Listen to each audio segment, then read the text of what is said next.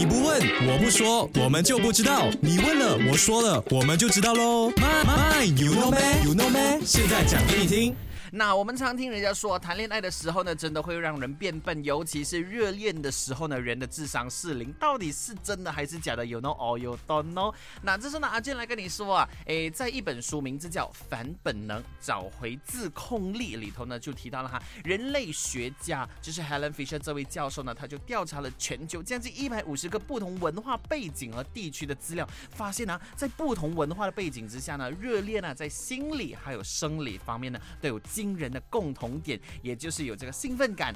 食欲会降低，还有就是对爱人的判断扭曲，比如说放大爱人的这个优点，然后呢缩小爱人的缺点了哈。所以由此可见呢，诶，谈恋爱的人呢，可能对客观世界的知觉也会发生这个扭曲。所以呢，阿俊这个时候呢问你，谈恋爱真的会让人变笨吗？